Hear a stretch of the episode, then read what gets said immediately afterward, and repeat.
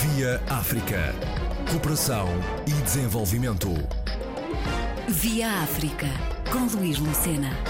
Desde sempre que a cooperação para o desenvolvimento dominou vários setores dos países de língua portuguesa. A comunicação social é um deles e Carlos Alberto Gonçalves, uma das figuras incontornáveis neste elo de ligação. Aqui está para falar-nos da sua vida enquanto formador, comunicador e desportista, dentro e fora de Angola. Muito interessante porque a minha primeira, digamos, espaço de imigração foi o Senegal, justamente porque os meus avós que estavam ao serviço da Diamanga Angola, em Malange, tinha-se reformado e foi para consultor de uma empresa de diamantes em Dakar. E eu era o primeiro neto e os meus pais estavam metidos lá nas coisas das revoluções em Angola, eh, na luta anticolonial e levaram-me para, para Dakar. E acabei por ficar em Dakar entre os 8 e, e os 11 anos mais ou menos. E portanto curiosamente nessa altura, mesmo por causa da, da, da guerra, eh, nas férias escolares acabava por passar em Cabo Verde porque era muito complicado ir Angola por causa da guerra naquela altura. Ficou aí um bocado, talvez, um bocado esse espírito que os meus avós me passaram, de andar, de, da facilidade de incorporar depois outras culturas. E a chegar a Portugal foi, eh, digamos assim, eh, de alguma forma natural eh, também, porque hum, a minha avó materna já era portuguesa, já, já vivia cá, já depois acabei por fazer essa extensão com Portugal, porque era, era mais prático em relação à situação em Angola e, e, era o que se permitia fazer também em termos de educação familiar, era o espaço mais próximo de ligação. Com isso uh, passaram-se os anos e Lisboa acabou por ser também uma relação profissional. Em março de 88 eu vim a Portugal uh, fazer um, uma formação pela Rádio Nacional de Angola na RTP, na, RDP. E, curiosamente eu estive depois na em formação na rádio comercial. Nessa altura, eh, destaco desde já a presença do Dr. Jorge Gonçalves, que era eh, na altura diretor da rádio comercial, se não me engano, e lembro com carinho uma figura de, de uma senhora que, que me recebeu eh, aqui em Portugal, que foi a Maria Chatillon, que foi, digamos, dinamizadora daqueles aspectos da, da, formação. E na sequência, a Rádio Nacional de Angola acabou por designar-me também aqui correspondente. Acabei por ser, no fundo, o primeiro correspondente da Rádio Nacional de Angola aqui, apanhando um bocado o balanço daquilo que Angola já tinha aqui com a madrugação da Angop e do Jornal de Angola. Então acabei por eh, fazer o, o percurso. Alguns anos mais tarde, eh, depois de ter retornado a Angola e depois das primeiras eleições, acabei por estar ligado também a um projeto que iniciou a construção do primeiro portal de Angola na internet, que era o angoladigital.net, que era feito aqui na, na Duque do Olé e que, eh, digamos, colocou Angola pela primeira vez como referência no, no, no espaço de internet. Isto quer dizer que esta experiência na ex-rádio comercial, que não é a mesma rádio comercial de hoje, é a RDP Rádio Comercial, Rádio Difusão Portuguesa, canal comercial, Rua Sampaio Pina, número 24, Pina, na altura, primeiro andar. Isto significa que esta experiência foi determinante para tudo o que veio a seguir? Foi absolutamente fundamental. Naquela altura, como deve recordar, havia aí uma presença muito grande, eh, sobretudo de radialistas com ligação a Angola. Naquela altura circulávamos entre os estúdios do Lumiar, os estúdios do, do Quelhas, portanto íamos encontrando malta que tinha também um,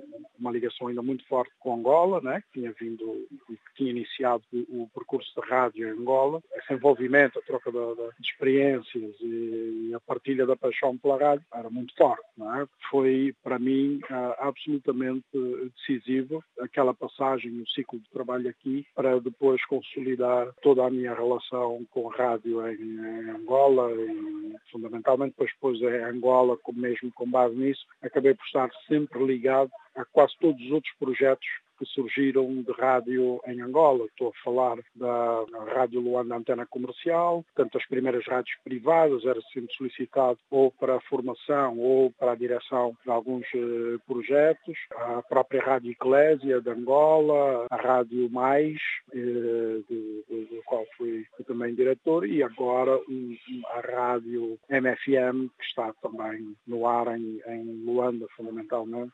Acabei por ter uma ligação com todas elas. E depois fui também o primeiro diretor e um dos fundadores da Rádio Escola de Angola, que é também um, um projeto interessante, ligado ao CEFOJOR, que é o equivalente ao CENJOR, o Centro de Formação de Jornalistas. Uhum. CEFOJOR, CENJOR, sim. Têm as mesmas características. E, exatamente.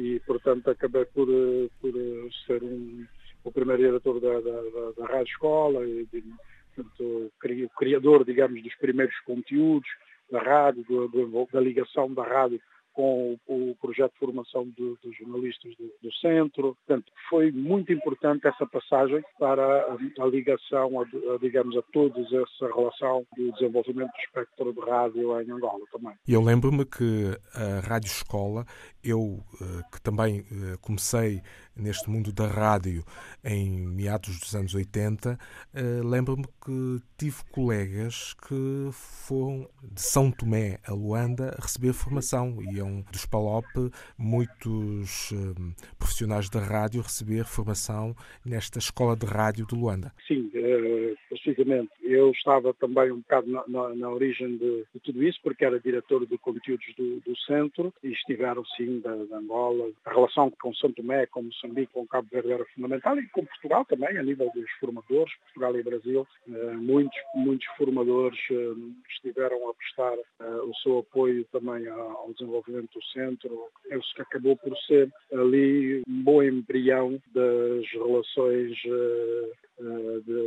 da CPLP, no fundo, né? A nível da, da área da comunicação. é muito, muito interessante. Foi e continua a ser um ponto de relacionamento uh, muito interessante do conjunto dos nossos países. Hum, esta vinda a Portugal, regresso a Angola, depois novamente em Portugal, o que é que aconteceu? Pois aí os uh, laços familiares depois começaram a, a, a tomar, a, digamos que, o comando da, da coisa, não é? Portanto, a, a constituição de uma família portuguesa acaba por ser também decisiva em, relação a isso. Angola continua a estar no horizonte como um, espaço de referência e sempre que possível de trabalho e Portugal, eh, com essa ligação familiar, acaba por ser cada vez mais um espaço também de se estar e sempre possível de desenvolver ideias e projetos. Eh, por exemplo, neste momento, acabei de criar uma associação aqui na, na zona de Odivelas, que é a ACAMSO, que é uma associação cultural de apoio ao desenvolvimento através da, dos culinários. A ideia é justamente aproveitar uh, os temperos uh, que nos são comuns para relacionar com a nossa história cultural. Isso nasceu de um processo de intercâmbio que eu uh, costumo fazer com, com os vizinhos, confecciono um prato uh, angolano e depois uh, ofereço a um vizinho que depois vai confeccionar um prato da sua região e, e dar-me a provar. E eu fiz uma tremenda confusão em tempos entre um vizinho paquistanês e um vizinho indiano. Portanto, e de uma boa intenção ia nascer ali um, a criação de um conflito, que é um conflito que vem, obviamente, das suas relações históricas lá na, na Ásia e que também acabou por servir como um ponto de entendimento daquilo que era um diferente que, que eles carregavam do ponto de vista cultural, com aqueles encontros eh, da culinária acabou por ser também um fator de ligação. Hoje os vizinhos eh, desavindos são amigos, somos todos amigos, portanto eh, percebemos que por esse processo era possível também desenvolver laços de amizade e etc. E decidimos alastrar isso, sobretudo para um contexto africano também, né? como sabe, Odivelas é uma paleta muito interessante de culturas, onde estão as principais africanas e também essas, asiáticas, e então estamos estado a desenvolver aqui um, um conjunto de ideias que nos permitem também essa interligação e a facilitação dessa inserção na sociedade portuguesa. Portanto, esta é uma das etapas que justifica também a presença aqui, a estar aqui, a atividade com esse grau de interesse. Depois de lá ter regressado e ter feito parte de vários projetos, ter dado corpo a estes eh, grandiosos projetos, como o caso da Rádio Escola. Em Portugal, sentiu-se muito só, muito distante, ou sendo a diáspora, ainda conseguiu viver Angola como se lá estivesse? Já são eh, questões que traduzem alguma complexidade do, dos nossos eh, relacionamentos que sendo eh, muito sensíveis do ponto de vista eh, sentimental e, e, cultural, são ainda muito ásperos na forma e no, e no modelo de, de participação e de reconhecimento das sociedades. Portanto, relativamente aos angolanos há um pequeno estigma, talvez relacionado com o facto da nossa descolonização ter sido feita um bocado pela guerra, diferente dos outros eh, países africanos de expressão portuguesa, e eventualmente por eh, a comunidade portuguesa retornada de Angola ter se sentido expoliada de alguma forma dos seus, dos seus bens. Ficou aqui uma ideia de que os angolanos ou estavam todos um bocado eh, feitos com quem lhes eh, recebeu os bens, ou então estavam todos feitos com aqueles eh, que se aproveitando de algum poder, de alguma relação política em Angola, tinham um poder de compra adequado excessivo para, para gastar aqui em Portugal. Na fronteira entre essas duas condições, há muitos angolanos que escolheram voluntariamente Portugal para viver, para estudar, para trabalhar, para, para, para participar, para, para, se desenvolver, para proteger os seus filhos e as suas famílias. E isso eh, não só pela perspectiva das leis, mas também eh, pela, pela, facilidade de relacionamento, eh, tornou-se um, um pouco complicado. Portanto, eu sinto, eu tenho circulado muito, tenho uma relação eh, muito profunda com a comunidade angolana aqui, sobretudo aquela mais necessitada, e tenho encontrado gente há 20, 25 anos a reclamar das mesmas coisas, das mesmas dificuldades de, de integração, de, das mesmas dificuldades de simplificação de processos, que muitas vezes são, são facilitados e são facilitadores da integração de outras comunidades e, e são mais difíceis de, de, de, relacionar com a comunidade angolana. Acho que ainda aqui há algum trabalho a fazer e isso também poderá ter muito a ver com a forma como Angola ainda precisa de valorizar mais o papel da sua diáspora eh, talvez agora com um novo ambiente político se consiga avançar um pouco nesse sentido, eh, relacionamento político que seja facilitador da integração sentimental, eh, cultural e social dos angolanos que escolheram Portugal voluntariamente para viver, para trabalhar, para desenvolver as suas vidas. Lembre-nos a sua faceta como desportista. Olha, eu eh, fui sempre um desportista eclético, eh, porque comecei no, na, na, ginástica e no hockey em patins do, do Benfica de Luanda, que depois eh, transformou-se em atlético, depois Petro Atlético, portanto o, o Atlético de Luanda integrou o, o, Benfica, depois o Atlético foi refundado, digamos assim, com a intervenção da Sonangol e tornou-se então o Atlético Petróleos de Luanda e eu, nessa altura, passei a representar o, o Atlético Petróleos de Luanda, Petro Atlético, em basquetebol e jogava ténis de campo pelo clube de ténis de, de, Luanda. Portanto, a, a, lei permitia fazer uma modalidade individual e uma coletiva e, curiosamente, até cheguei a representar Angola nos primeiros Jogos uh, Africanos uh, regionais no Zimbábue uh, nessas duas modalidades.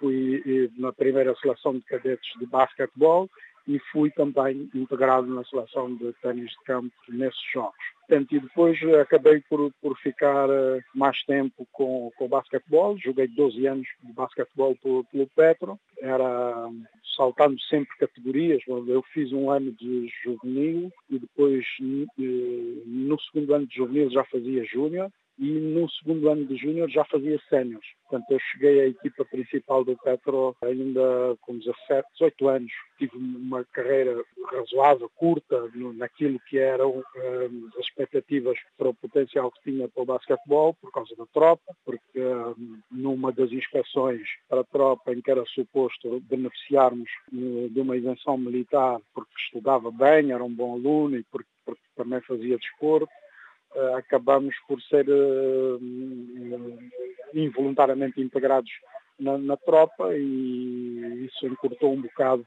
a carreira, a carreira desportiva, porque depois eh, ficava muito difícil de gerir, estávamos em plena guerra, mas digamos que o, o espírito manteve-se sempre e foi também um, uma das formas de integração. Curiosamente, foi, foi pela via do desporto que comecei a colaborar com, com a Rádio Nacional e onde fiquei desde o princípio de, dos anos 80, desde 83, 84. Homem do ensino profissional, da comunicação social, do desporto e do associativismo, Carlos Alberto Gonçalves, numa abordagem as múltiplas facetas da sua vida, assente na cooperação e no desenvolvimento. Via África. Cooperação e desenvolvimento. Via África, com Luís Lucena.